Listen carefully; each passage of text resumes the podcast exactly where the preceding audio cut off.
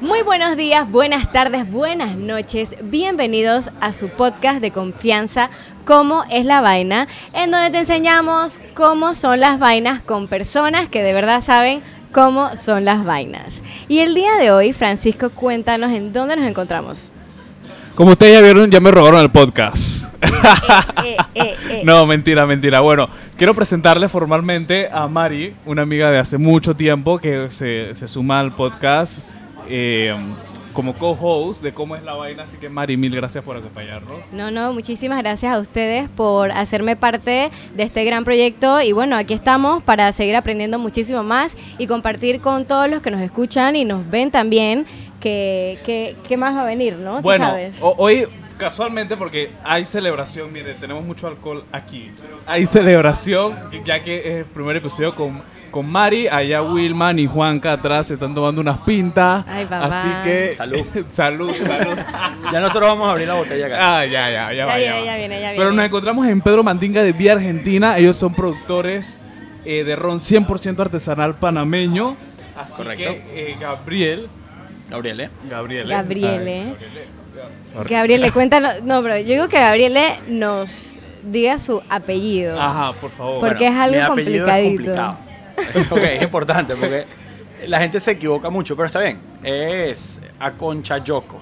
Pues, o- así se tiene que pronunciar en italiano, pero no hablo italiano, así que... Eh, bueno, Gabriele eh, nos va a explicar un poquito de todo lo que tenemos, de todo lo que tenemos aquí, Un poquito de cómo es la vaina. de, cómo es la vaina de los rones. Y, pero Francisco, antes de comenzar, yo quisiera invitar a todas las personas que nos están escuchando y nos están viendo desde YouTube que nos sigan en nuestras redes sociales, como es la vaina P. Estamos en TikTok, en Instagram, obviamente, y también que se suscriban a nuestro canal de YouTube para poder traerles muchísimas vainas. Listo, Ahora listo. sí, Ahora sigue, sí, sigue. vamos a empezar de lleno.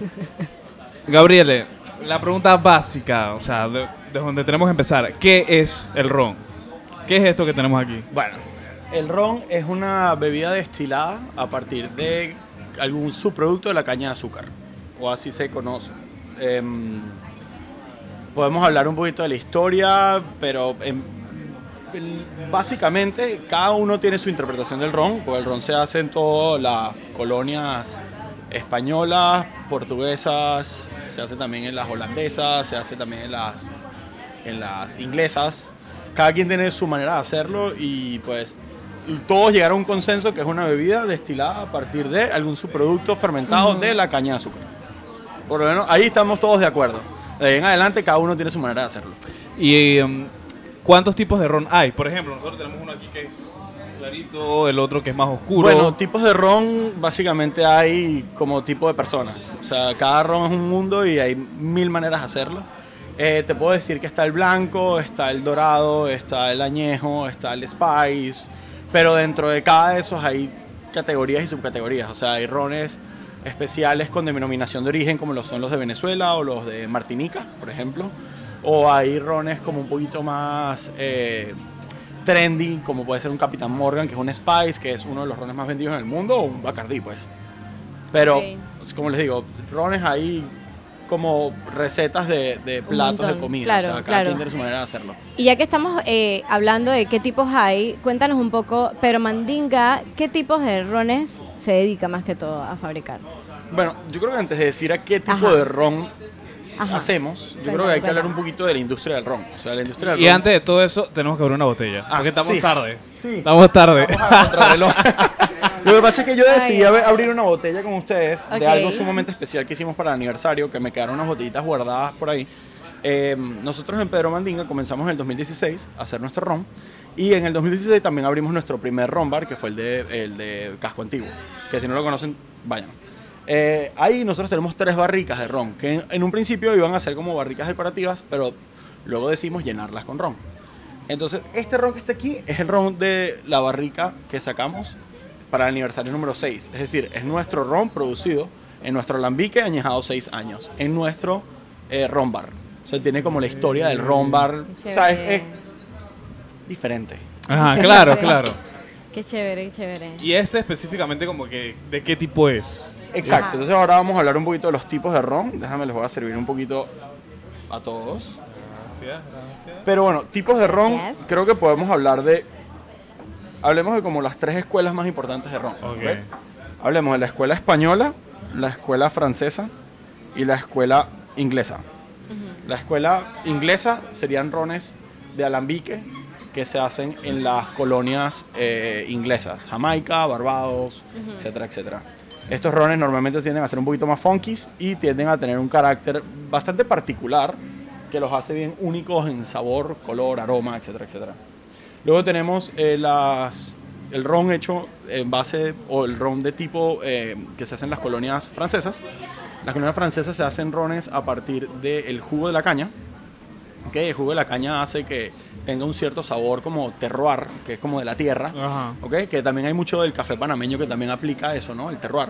Y los rones hechos en estas colonias, llámese Martinique eh, o otra de esas colonias, eh, va a tener un perfil bien aromático, como grassy, como un poquito herbal, es bien diferente.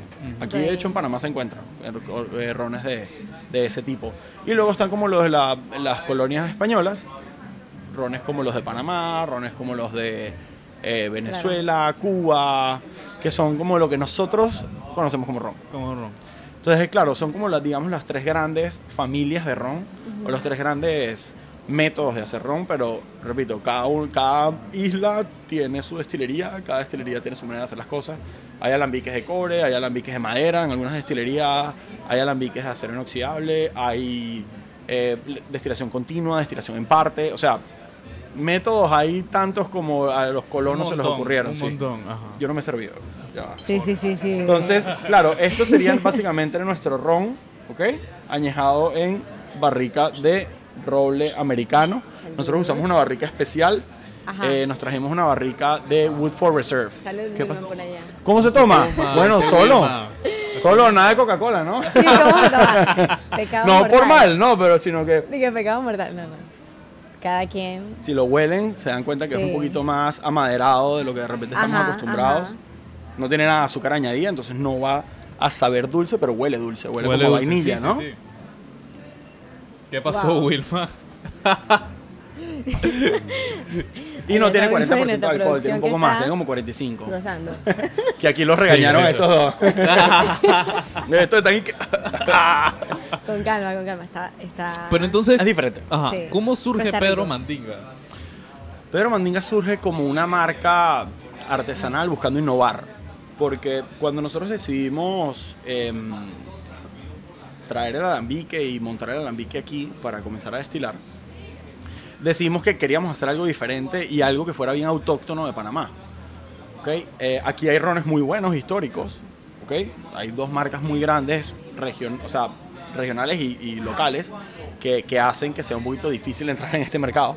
Pero se nos ocurrió tratar de entrar como en una marca, tratar de entrar como en un nicho diferente, haciendo un ron artesanal, un alambique de cobre, que nadie aquí ha usado alambique de cobre para hacer, pues nosotros fuimos los primeros. Y de materia prima también decidimos irnos por algo diferente, entonces usamos raspadura. Ok. Entonces, nosotros somos como un mix entre un ron francés o de una colonia francesa y un ron clásico de la colonia española, porque pues eh, los, los españoles hacen ron de melaza, o las colonias españolas tienden a hacer ron de melaza, porque pues en el momento de la, de la colonia se procesaba el se procesaba el jugo de la caña, se transformaba en melaza, la melaza se fermentaba y el azúcar se exportaba a Europa. Eh, Gabriele, antes de continúes, disculpa que te interrumpa, quisiera que le explicaras a las personas que nos escuchan qué es alambique, por si no saben qué es. Que que aquí estamos disque. Ajá, ajá, ajá. El alambique, ¿Qué el alambique mm, fue inventado en los años 600 más o menos, 600, 700 después de Cristo. Eh, se supone que lo inventó una alquimista, una mujer alquimista. Fue la, la primera que lo hizo, se llamaba María de Ju- María Judía, Ok. ¿ok? Y es básicamente una máquina que se usa utilizando vapor, Ujú. eh, calienta el fermentado y permite que se evapore primero el alcohol que el agua. Ok. Entonces Ok. tú fermentas algo, por- al- algo de la caña, por ejemplo, para hacer ron, y eso lo calientas como en un baño de María, básicamente. Y eso es una máquina completa que el momento de que sale el, el humo, el, lo que se- el humo no, perdón, el gas, que sería el alcohol, se condensa en otra parte y obtienes el alcohol puro. Yo, por ejemplo, en Pedro Mandinga nosotros hacemos dos destilaciones. Ajá. De lo fermentado, del fermentado pasamos algo que se llaman vinos bajos. Entonces pasamos como de 12 grados de alcohol a 40 grados de alcohol. Y luego Wow. lo- los vinos bajos los volvemos a destilar y pasa de 40 grados de alcohol a 92 grados de alcohol. Wow. Y eso es lo que luego diluimos y es ron. Oye, ¿y ¿cuánto tenemos aquí de alcohol? Ahí tienes 45, porque la verdad es que uno en una barrica nunca mete ron a mete. 40 grados de alcohol. Sí. O sea, es Claro. raro. Sí, sí. Normalmente a una barrica uno, lo- uno eh, pone el ron adentro entre 60 y 70 grados de alcohol, dependiendo también de, de la técnica. Mm. Los jamaiquinos lo ponen a 70 y lo toman a 70. No. Súper agresivos.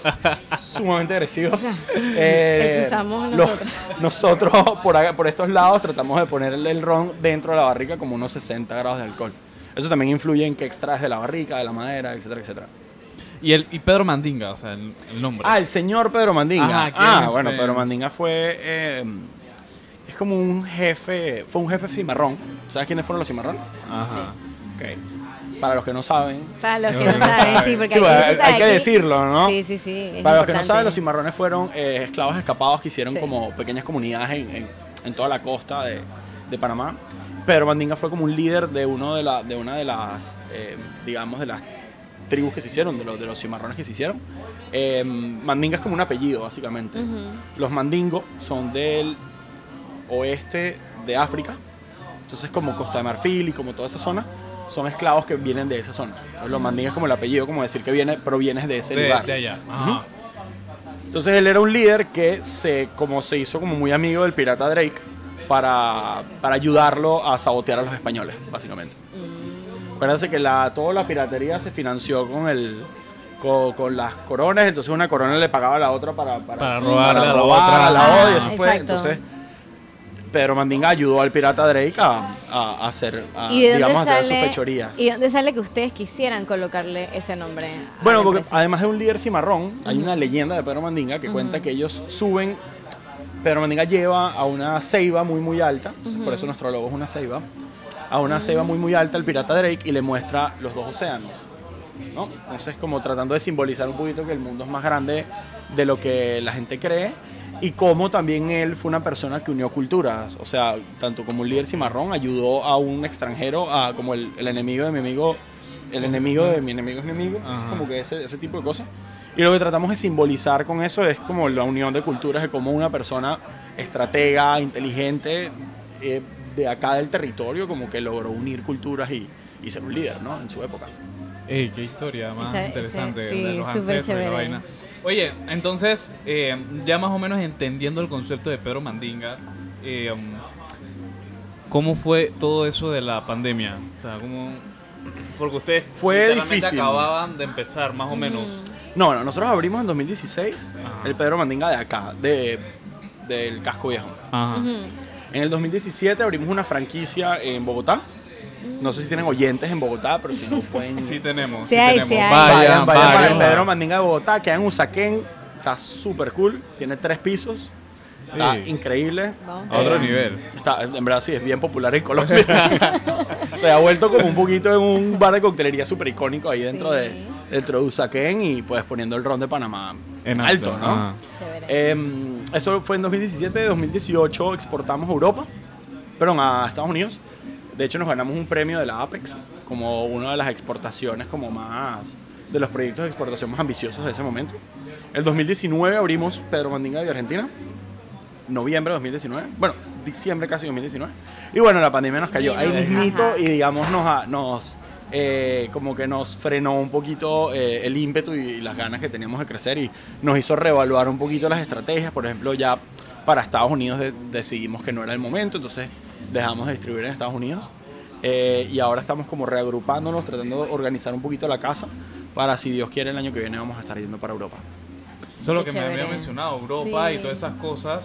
Eh, ¿qué, qué, qué consideras tú que hace eh, a, a partir del nombre, de- de- del concepto y todo eso, el, el- el mismo sabor de, de sus rones? ¿Qué es lo que hace característico Ajá. de los otros rones que conocemos que son, es la realidad, marcas conocidas? Entonces, como... Ujú. ¿Qué es diferente de Pedro de los demás? Ajá. Ok. Eh, Específicamente en el sabor. Sí, sí, sí, no, de hecho es bien, bien interesante porque por el método y por el ingrediente. La raspadura la traemos directamente de una finca de Chiriquí, o sea, nosotros hablamos directamente con el productor, el productor nos manda la raspadura que hace en el momento, entonces no hay un intermediario, no hay un distribuidor, no hay nada. O sea, lo que se le paga completo le llega al distribuidor, al, al productor, entonces tenemos una súper buena relación con ellos. Eh, con- le compramos como el 80% de su producción, toneladas de raspadura mensuales. Em, y eso, y ese, la raspadura hace que al momento de fermentarla y destilarla en un alambique de cobre, también el, el cobre ayuda a que sea un poco más suave, el- elimina un poco ciertos componentes de la, de la fermentación que son sulfuros, los neutraliza, entonces hace que sea como mucho más suave. Y eh, por la fermentación, la manera como la levadura metaboliza estos azúcares, produce un éster que se llama... Se me olvidó el nombre del éster. Pero da como una nota a banano. Ajá. Ok. Entonces es bien frutal. O sea, eh, este que está aquí es sumamente frutal. Entonces, y es muy suave. Entonces nosotros con eso hacemos toda la coctelería acá.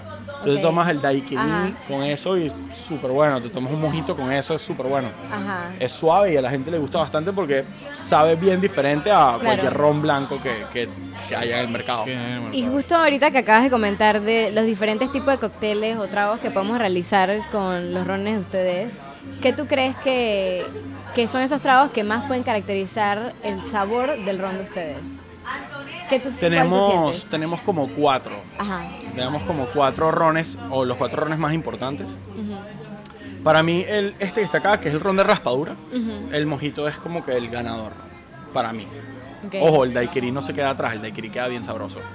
Luego tenemos el Spice. El Spice tiene un. Uy. Te hicimos como un Suena- Mule, pero en vez de usar Ajá. vodka, usamos el, el, el Spice y queda brutal con el, con el ginger beer y todo eso. Eh, el blend hacemos como un old fashion. No sé si saben cuál es el cóctel Sí. old fashion. Ajá. Normalmente se hace como con whisky. Ajá. Lo estamos Sí. haciendo con, con blend y queda fantástico. Y el geisha, nosotros hacemos un licor de café geisha. El primero, pues en su momento. Ey, está interesante, ¿no? Súper esa bueno, súper bueno. A mí me encanta el café, así que... El de nosotros ganó un premio ¿Sí? en Inglaterra cuando lo mandamos a una competencia, ganó medalla de plata como mejor licor de café.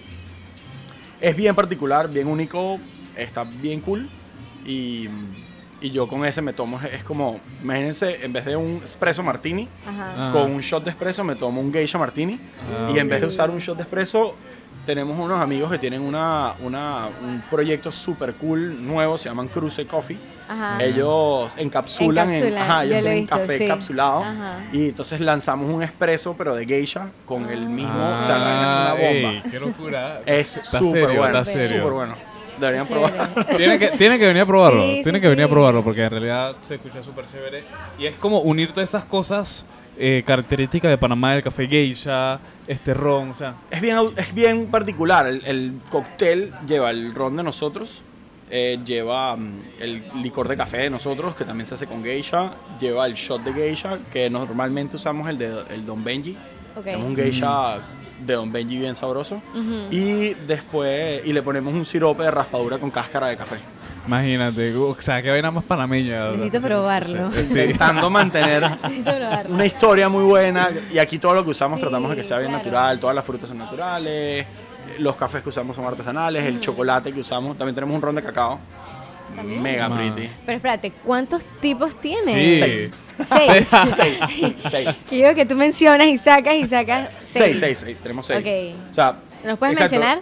El, exacto. Ajá. El raspadura, el spice, el blend. Ok. El blend es básicamente una mezcla entre este ron Ujú. y un ron 8 años mezclado específicamente para nosotros por unos aliados que se llaman la destilería Las Cabras. Ujú. Ese sí es un ron de 100% de melaza. Eh, luego tenemos el licor de café geisha, el licor de cacao, Ujú. que lo hacemos en, en colaboración con nuestros amigos de, de I, Love, I Love Panama Chocolate. Ajá, sí. Eh, Chocolate Jaime son súper- Sí. nos mandan el, el cacao nib y con eso lo hacemos, queda súper cool.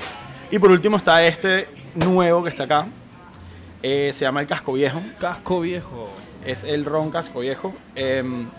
Ay, me encanta sí, el ese es, es- Me encanta. o sea, Gracias. Esto... se trabajó duro para llegar ahí, como dos años, para que sepa. Se ve, se ve. Y Ustedes me preguntarán, ¿cómo tengo yo un ron añejo entre 15 y 21 años en nuestro portafolio si tenemos, si yo les dije que abrimos en el 2016? Bueno, en la industria del ron uno puede hacer, uno puede destilar, uno puede añejar, uno puede mezclar o uno puede vender. ¿ok? Hay gente que nada más quiere vender, entonces llama, toca la puerta a alguien que le destile, le mezcle, le haga todo y nada más vende. Marcas de esas y hay un montón en el mercado.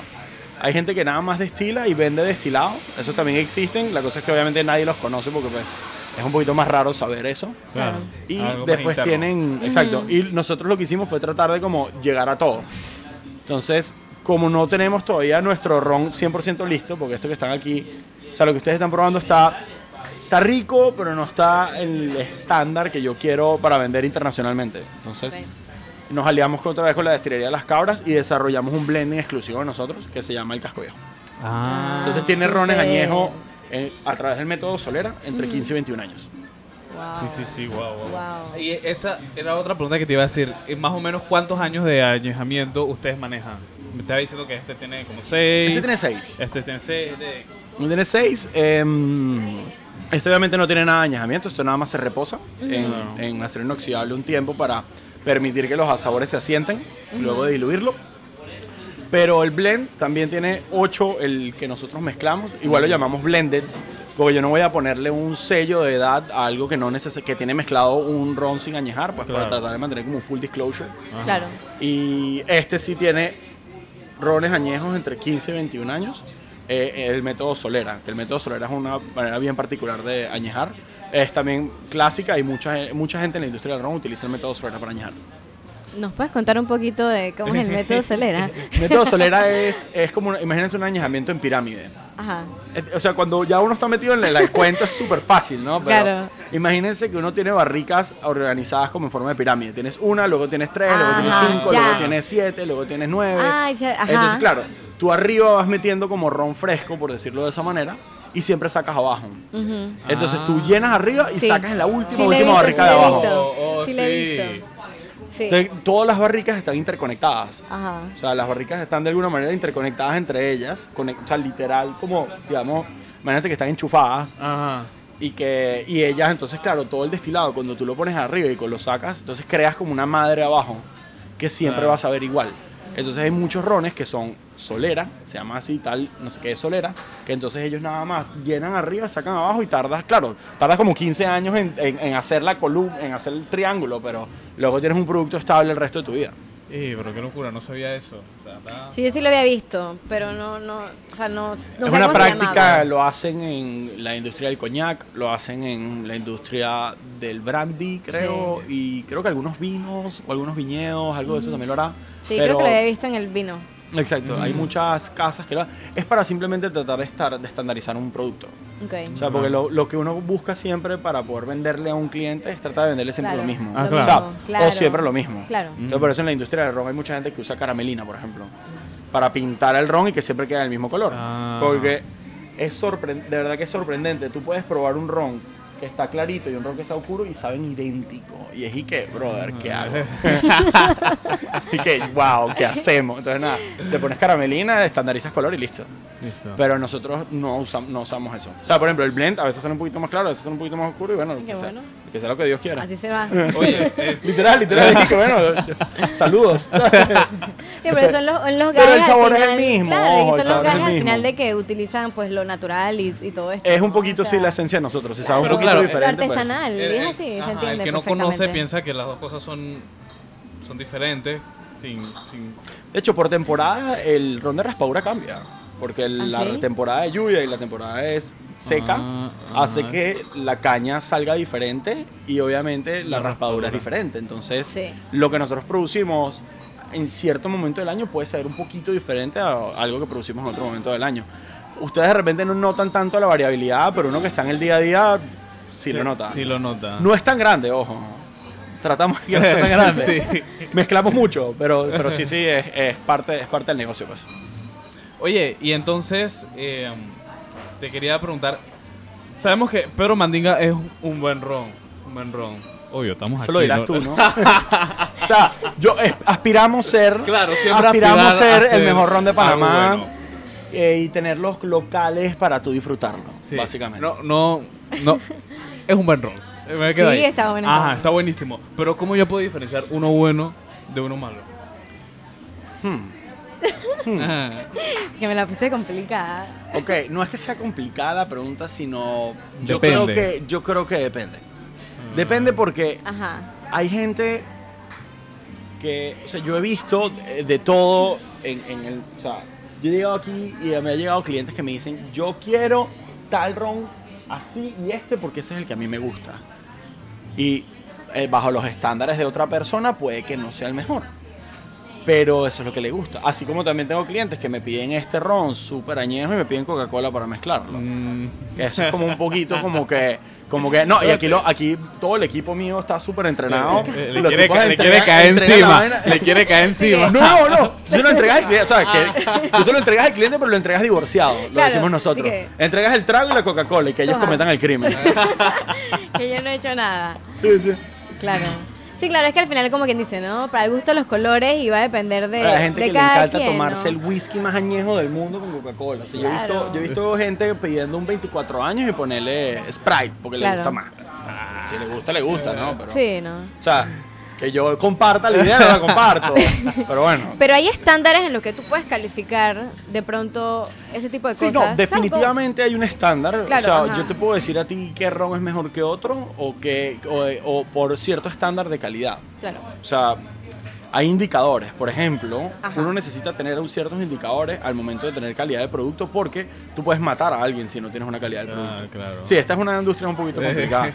Sí. Eh, yo no sé si ustedes han escuchado por ahí que hay gente que si en Ecuador quisieron licor de maíz y se quedaron ciegos. Ajá. Esas noticias locas que Sí, sí. mira la cara de Juan, que- que sí, no lo puedo sí, creer. sí, sí, chiche- oh, en serio, haciendo chiche piña. Sí, más o menos. Así ves. literal, literal. Así ves. Así estamos. Vaya, vaya, qué sorpresa. No, no, pero en serio, en serio. O sea, eh, es loco, es loco. Y en Ecuador hacen mucho licor de maíz. Eh, la fermentación del maíz tiene un porcentaje bastante alto de metanol y el metanol te deja ciego. El metanol es el que se usa para hacer tinte de, de computadora, de impresora de computadora. Metanol.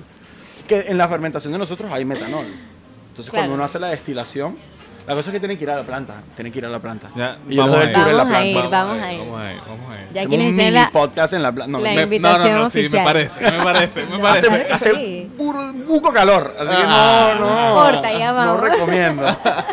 Pero, pero sí, entonces ahí en la planta uno tiene un proceso, entonces ya nosotros hemos estandarizado la cantidad de, en el- al momento de hacer el proceso nosotros destilamos los vinos bajos y luego obtenemos a través de la columna cabezas, corazones y colas. Los corazones es el ron, las colas son redestiladas para tener más producto y las cabezas son como que lo que no queremos en el producto. Entonces cuando ustedes prueban, bueno, no las prueban, las huelen, huele que sea acetona, huele a, a como unos componentes químicos que tú no quieres en tu, en tu destilado y que no deberías tener. O sea, tú te metes un shot de eso y, y seguro no te va a ir bien.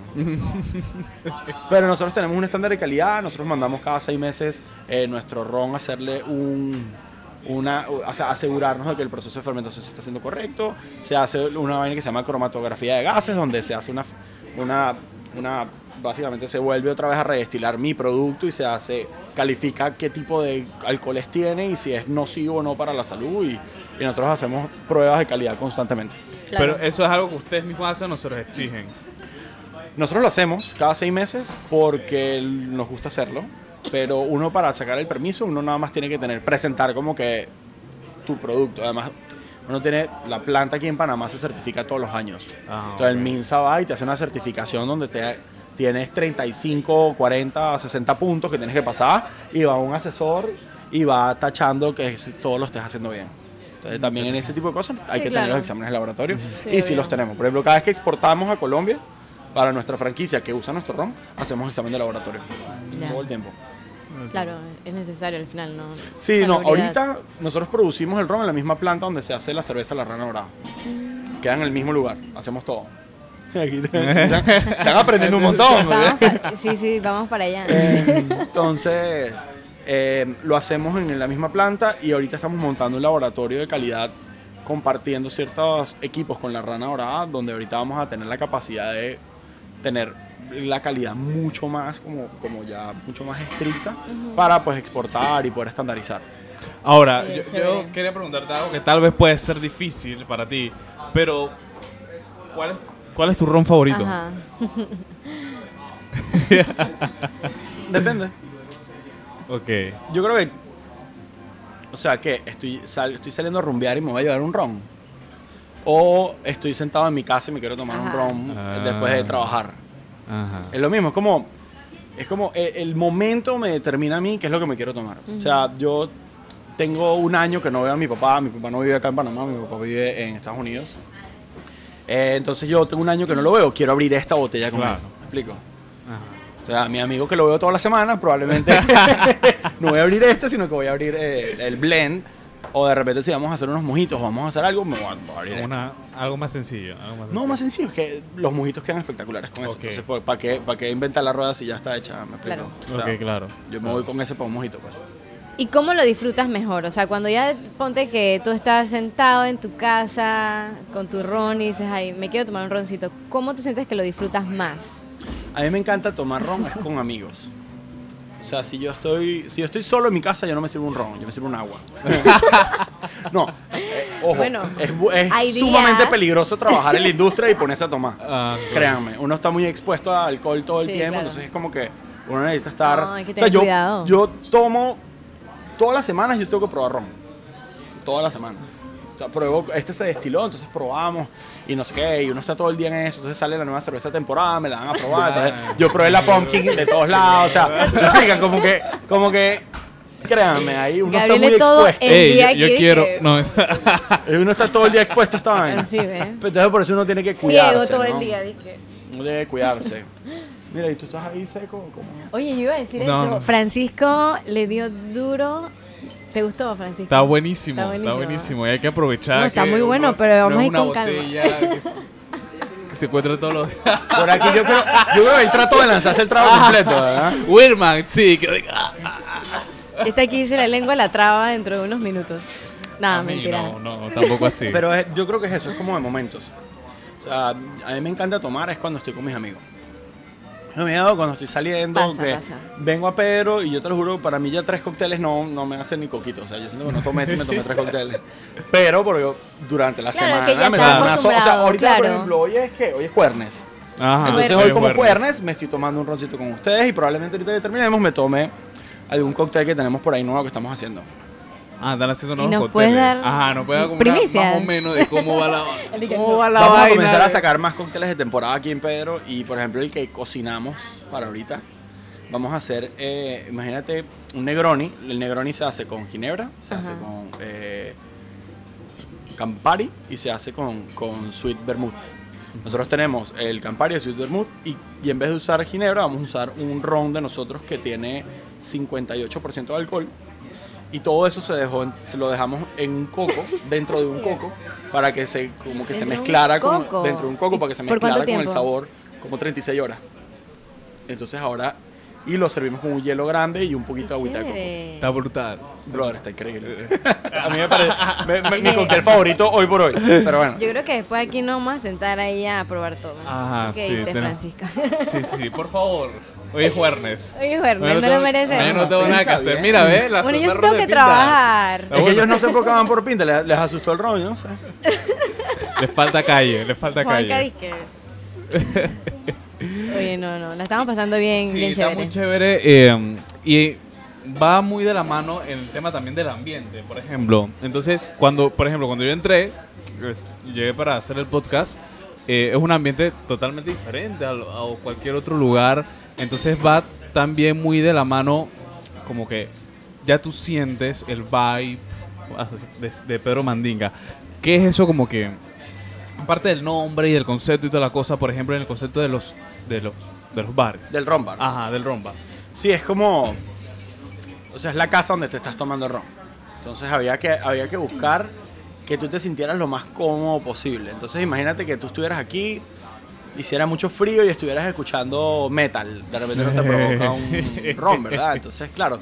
El punto es tratar de mantener, por ejemplo, nosotros tenemos mucha madera, eh, nacimos en el casco, entonces obviamente tenemos una vibra como esa, como de- del.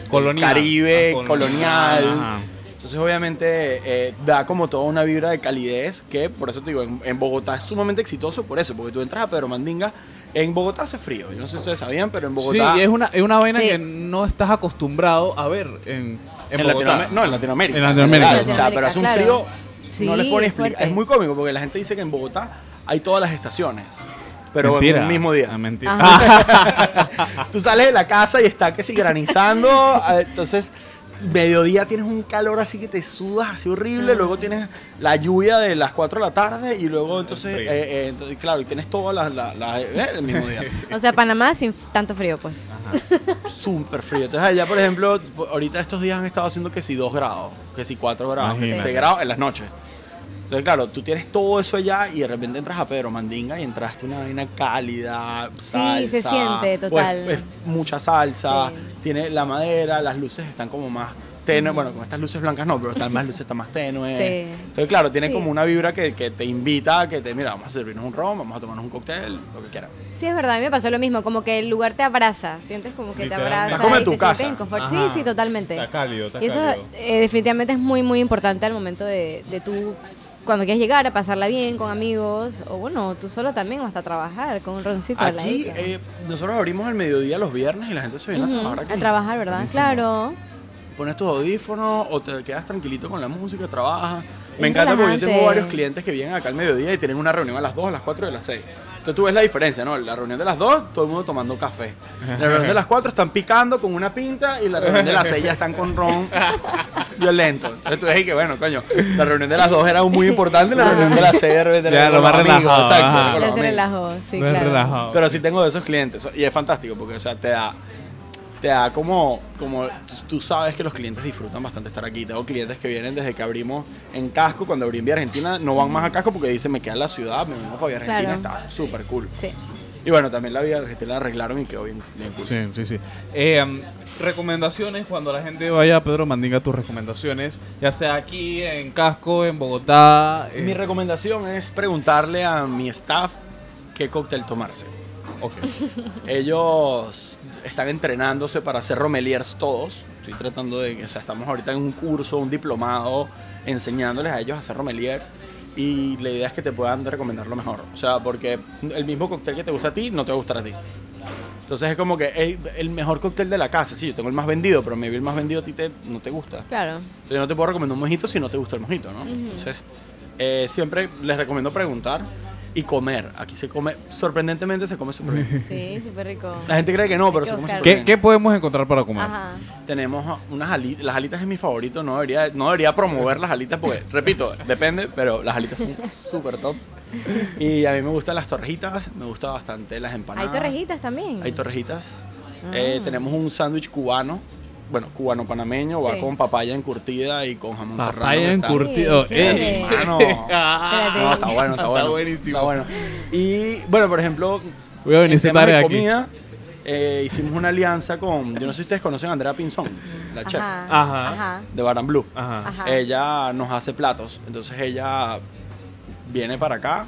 Eh, Ahorita de temporada de ella tenemos unas carimañolas que van rellenas con un sofrito con tomate ahumado y frijoles Ay, y arriba va con una cebolla caramelizada con el ron de cacao y un y un alioli bien sabroso. Nos quedamos, porfa. porfa. Yo No, me ustedes quedo aquí, o eso, ya, sea. no problema. O sea, yo no sé tú, pero yo me voy a quedar. Pero, hey, qué chévere porque ah, eh, aún así uno tiene... O sea, no, no, es un complemento, es un complemento. O sea, hemos hablado de todo. claro. Concepto del ron, el ambiente, la comida. O sea, que... Y, y- in- interesante que la gente venga aquí hasta a trabajar, o sea... Uno trata de, o sea, eso te- es como una estrategia de negocio, o sea, al final cada quien tiene un modelo de negocio diferente y nosotros estamos haciendo- verticalizando como la cuestión. Producimos el ron, se lo servimos, o sea, tenemos los lugares donde te lo tomas, como que haces de todo un poco. O sea, Ok. Es parte del concepto de nosotros. Y Gabriele, em, ya hemos hablado bastante y nos has enseñado bastante. ¿Tú estudiaste esto o lo haces de hobby porque te encanta? Cuéntanos un poco más sobre ti en eso. Ey, sí, ¿cómo empezaste? Ajá. Yo soy ingeniero de producción. Yo me gradué en- como ingeniería de producción. Luego de eso agarré una pasión muy, muy grande por la cerveza. Eh, estuve haciendo cerveza casera Luego tuve un local donde yo hacía mi cerveza y la vendía. Luego de eso no me fue muy bien porque en la vida, la vida no todo es un golazo. Y luego decidí entrar en esta industria porque pues me jalaron. Una persona, eh, uno de los, de los creadores de la marca dijo, ven acá, quiero que trabajes con nosotros. Y de en adelante he aprendido todo lo que he aprendido por trabajar en la industria, por estar Em- acá. Empírico, eres empírico. Un poquito, pero ya entonces estoy ahorita haciendo un diplomado este, de Romelier.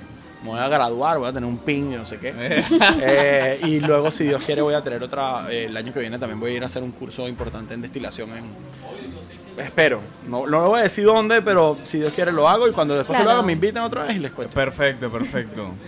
Digo, porque al final es algo que te gusta, o sea, se nota Me- que te me encanta. encanta, me encanta, O sea, o nos, sea- nos has contado hasta de historia aquí. Sí, bueno, sí. o sea, es parte, de, es parte de todo. O sea, creo que es importante saber un poquito de historia porque cuando tú sabes de dónde vienen las cosas, como que tienes más propiedad al momento de hablar. O sea, como que hoy por hoy la gente no compra un producto, la, gente compra una experiencia. Entonces, cuando tú le estás vendiendo una experiencia, tienes que saber lo que estás vendiendo y tienes que estar conectado al 100% con lo que estás Esa es haciendo. una clase de negocios. Es una clase de negocios. No, o de sea, marketing. negocio, pero es que Una la clase verdad, de es, marketing. que es- es verdad, o sea, Literal. sí. es muy difícil vender algo que no crees. Lo puedes hacer, m- mucha gente lo hace, la gente vive de eso, pero, pero cuando tú crees más en el producto, estás enamorado de un proyecto, es como que se te hace mucho más tranquilo y trabajar 12 horas al día no te molesta. Sí, claro, eh, lo disfruta, ajá, ajá, lo disfruta, lo disfruta y al final es lo que más o menos a lo que uno a lo que uno debe aspirar. Ey, está muy interesante toda esta vaina del ron. eh, ya habíamos tenido, por ejemplo, un episodio con Rana Dorada y ver las dos perspectivas de está, está muy chévere y lo más importante, vainas que se hacen en Panamá. Vainas que se hacen en 100%. Panamá. Sí, pero nosotros todo lo que hacemos necesitamos que tenga de alguna u otra manera eh, metido a Panamá en, en- en lo que uno, o sea, en lo que uno desarrolla. Por ejemplo, cuando, cuando decidimos trabajar con Andrea Pinzón, es porque Andrea es fiel creyente de trabajar con materia prima de acá. Entonces, por ejemplo, hicimos un, desarrollamos un plato con jackfruit. El jackfruit lo hace un, un pelado que está en Chiriquí. Lo deshidrata y nos, nos entrega un jackfruit deshidratado que compramos artesanalmente acá. Por ejemplo, las carimañolas se hace 100% con tomate ahumado, que ella no. O sea, tenemos todo un tema y se hace con yuca, que también es como que de acá. Ujú. Tratamos de que todo tenga un, un- un sentido. Usamos el geisha para hacer el licor de café, usamos cacao para hacer el licor de cacao. Eh, vendíamos una marca que hacía puros eh, panameños con hoja de Panamá. Entonces como los vendíamos en su momento. Después de pandemia se perdió un poco eso, pero... O sea, ya no me venden más, pero, pero o sea, teníamos eso, pues. Claro, y eso todas las frutas y todo eso es lo de acá, pues. O sea, es parte de, de también entender que el- la vida y la vida de negocios y todo debería ir para allá. O sea, uno debería tratar Así de es. usarlo lo local, Así consumir lo local. Entonces, si vas a tomarte un ron, trata que sea lo local. Si vas Claro. a tomarte una cerveza, Totalmente. es mejor tomarte una cerveza que está recién hecha, que viene de la planta hasta acá, a tomarte una cerveza que viene de, de- de otro lugar del mundo y viajó y se un par de meses o en un barco así. un- claro. Entonces es mejor consumir lo local. Local. Sí, a mi criterio y creo que todos deberíamos ir para allá en algún momento. Sí, porque es que al final es como, vamos teniendo como ese, como, por así decirlo, como un boomerang, ¿no? Que todo queda aquí y todo se va. Sí, al final lo que yo o sea, estoy es vendiendo le pago a mi proveedor Claro. que está allá en Chiriquí, aquí, que él alimenta a su familia. O y sea, nos que- ayudamos entre, Entre todos. nosotros mismos. entre nosotros Exactamente, mismos, que al final es lo más totalmente. importante. Oye, Yo, sí, yo, yo, yo iba a preguntar algo que, que, que me acabo de acordar con el tema de, de, mm, de la producción. El tipo de madera que se utiliza mm, va a interferir en lo que es el sabor del ron al momento de... Cuando añejas, sí, Ajá, 100%. de añejarlo. 100%. Eh, madera, mira, hay prácticas de prácticas. La gente normalmente, todo el mundo usa roble americano. Ujú. No porque sea el mejor, sino porque es el más barato del mercado. Había que decirlo y se dijo. En verdad, en verdad, es La el más realidad. barato del Es- es mercado. verdad, La es gente hace el Sí, bourbon sí. Y, y el bourbon pasa un año ahí y luego y que legalmente no puedes volver a hacer bourbon ahí. Y es y que bueno, pero entonces tienen que venderla. Entonces, hay como que la industria de la, de la madera de rol americano, whisky se añeja en, rol americano, eh, ron se añeja en rol americano y hay un montón de cosas más que se añejan en rol americano. A mí me gustan más las cosas añejadas en rol americano por el perfil que da. Pero también tienes roble francés, hay ciertos coñac y ciertos rones de las islas de Martinica que se añejan en ron de, en ron de roble francés. Nosotros, de hecho, tenemos una, un, un fooder en, el- en la planta donde tenemos un producto reposado en roble francés. Que ese nada más lo usamos para los bares porque no, el mercado no está ¿Por preparado para eso. ¿Por qué? Es un, over- es un overproof, tiene 58% de alcohol y de verdad que la gente como que no lo ha valorado. Hemos- Ok. no, no- ojo, no lo hemos lanzado al mercado todavía. Ya. Pero lo utilizamos nosotros. Chévere. Y sí, la barrica 100%. Ahí, por ejemplo, en Colombia hay una marca de ron que utiliza roble colombiano para sus barricas. Ok. Súper interesante. Wow. Y hacen todas sus barricas ahí mismo, porque ¿para qué vas a tener que importar una barrica de no sé dónde si ya la puedes... O sea, no tiene sentido lo que Mm. estamos diciendo. O sea, Sí. si puedes usar... A mí me encantaría hacer una barrica de Nance y tratar de añejar en Nance, Eh. pero...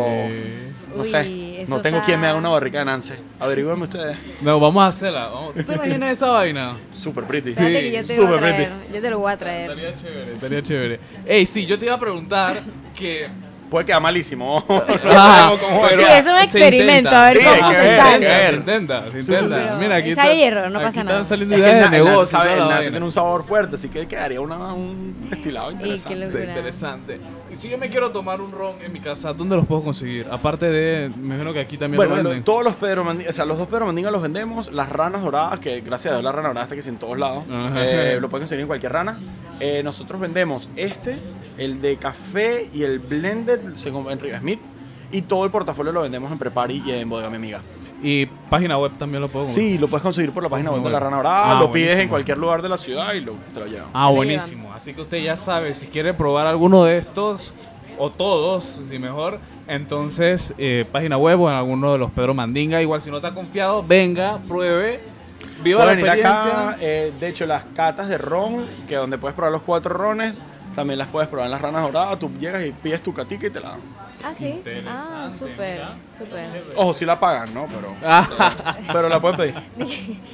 Dije, no es como el, el barco. No es el barquito, el No es barquito se quedó barquito. gratis y, y nunca hemos podido cambiar eso, fíjate. Ya, eso es un estándar de ustedes, Es un lo ícono, siento. no lo hemos podido cambiar. No, esa es parte de... Sí, sí, sí. que- que- No, y el otro día justamente eh, estaba hablando con alguien que me decía que impráctico es el barco. Ajá. Es pesadísimo, es pe- o sea, es difícil que, la, que las peladas en, en el servicio lo Claro, puedan lo llevar y, y es como que, ¿y por qué tienen un barco? Me preguntaban, como Ajá. que como que no entendían y es como que bueno, hace 10 años, eh, hace 12 años se hizo el barco y más nunca lo pudimos quitar, ¿me explico? Sí, es que la gente lo pide. Es de que, La ok, gente le tráeme encanta, los güey. deditos. La No, por ahí en Argentina o en Casco ves los barcos que ya tienen 10 años y esos barcos están reliquias, están así más... Lo han mandado a reparar ya como cuatro veces. Pero es parte, es parte de todo. Sí, ya es parte, Claro, claro. ya la- sí. algo Sí, distintivo. sí, es verdad. Eh, Ustedes, ahora que comentaste el tema de las catas en el mismo local, ¿tienden a hacer eventos de catas de ron como tal? 100%, 100%. Sí. Nosotros hacemos eventos de cata, donde tú, o sea, donde puedes catar los cuatro rones, los cinco rones, los seis rones, o puedes hacer cata de ron y chocolate. Que esa, esa a la gente le encanta. Los turistas me compran buco eso, para que El sepan. chocolate. Eh, también hago catas de café con la gente de cruce. Nosotros hacemos la cata de los tres cafés con el, el licor de geisha. Eso también la pueden comprar aquí en Pedro. Tenemos clases de mixología, eso, eso sí es bien Ah. cool. Tú vienes, pagas 25 dólares y te haces tus tres cócteles y te los tomas. Ey, está chévere. Nos quedamos de Nos nuevo. quedamos para eso. La puedes comprar en la página web. Ah, eso, eso quería saber. ¿Cómo La- puedo conseguir Bueno, todo eso? ahí nosotros tenemos un WhatsApp que nos pueden chatear. Ujú. Eh, si no, pueden escribir a mi, a mi correo electrónico o al, o al correo electrónico bajó, de Pedro. discúlpame, pero es que él se bajó el segundo. Ah, bueno, pero Ah, ¿sabes lo bonito? o sea, Mira sí este lo vaso, este vaso lenta, es súper sí. cool. Mira este. Este vaso no se cae, ¿eh? ah, ey, está chévere. Dale, O sea, yo sí- No, me, me, entonces no pasa ahorita y si se cae, después quedo yo como un pendejo. Oye, qué Me da chévere. miedo. Ey, ey, ey. No, y es un vaso especial, fíjate que él es más, el, el abajo es un poquito más grande y arriba es más cerradito para Vaso- concentrar los sabores. Vaso a prueba borracho. momento de a, Va- va- prueba de borracho y para catar mejor. Ey, está chévere. Los traemos de, de Inglaterra, lamentablemente, porque aquí no se hace vidrio. Ah, lástima. Si no me los roben, pues. no me los roben. Ojo, los No turistas son lo- los que más roban, para ¿En serio? Uh, No se me lo robado hasta el lleve. alma. No se lo lleve. Me lo llevo. Se lo está llevando lleno de ron. Además, Ey. te lo- te- te- lleno de ron. Va a salir ella con un charco de ron aquí y que, y que no vamos. y- ¿Qué, ¿Cómo Mari? llevas? ¿Qué te pasa? Mari, ¿cómo así? Saca tu vaso. Deja mi vaso. No, Ey, no, no. Bueno, nosotros vamos a comprar una botellita ahora para cuando Juanca tenga que, que edita este, este podcast, este video. No, Juanca, te tocó un trabajo duro. Yo creo, yo, yo creo que yo he visto dos veces a la cámara, creo yo. dos veces. Cuidado, cuidado, y dos veces es mucho. ¿Verdad? Ey, pero Gabriele, ey, mil gracias, mil No, gracias casa, por esta Sí, un episodio brutal. Sí, Eh, que chévere. Mari pasa o no pasa la prueba, claro que la pasa. Comenten, comenten a ver qué dicen. si me quedo, me voy. Definitivamente que fue un episodio de celebración, eh, conocer un poquito más de, del ron de Pedro Mandinga, súper chévere, ya saben, vengan, aquí tienen de todo, experiencia, sabor, comida, ron, así que no tienen excusa para venir, pueden venir a trabajar aquí, ya saben. También. Hay gente que lo hace, así que no sientan culpa, así que los esperamos. Mil gracias por este episodio.